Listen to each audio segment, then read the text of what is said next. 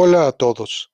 Desde mediados del mes de noviembre, el gobierno de, la Ciudad de México instauró un código QR para todos los establecimientos que estén abiertos al público en general.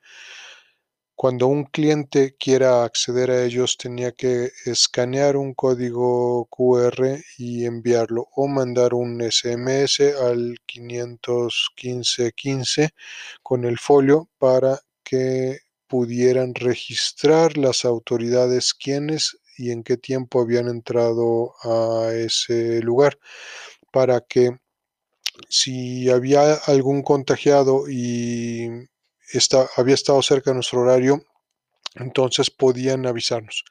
La modificación que sufrimos para este, que entra en vigor el día de mañana, 7 de diciembre, es en relación a que ahora nos van a contestar mediante un SMS y con esta confirmación es que vamos a poder acceder al centro comercial, establecimiento, etcétera es bien importante que también tomemos en cuenta que este mismo código QR también se va a instaurar eh, para el metro, el metrobús y próximamente para taxis y eh, para el servicio público no concesionado como las peceras y camiones normales.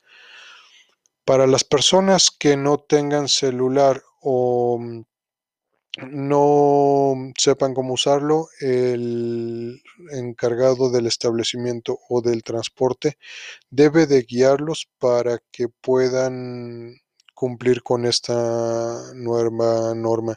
No se les olvide, por favor, y cualquier duda quedamos a sus órdenes al 56 20 29 79 39. Gracias.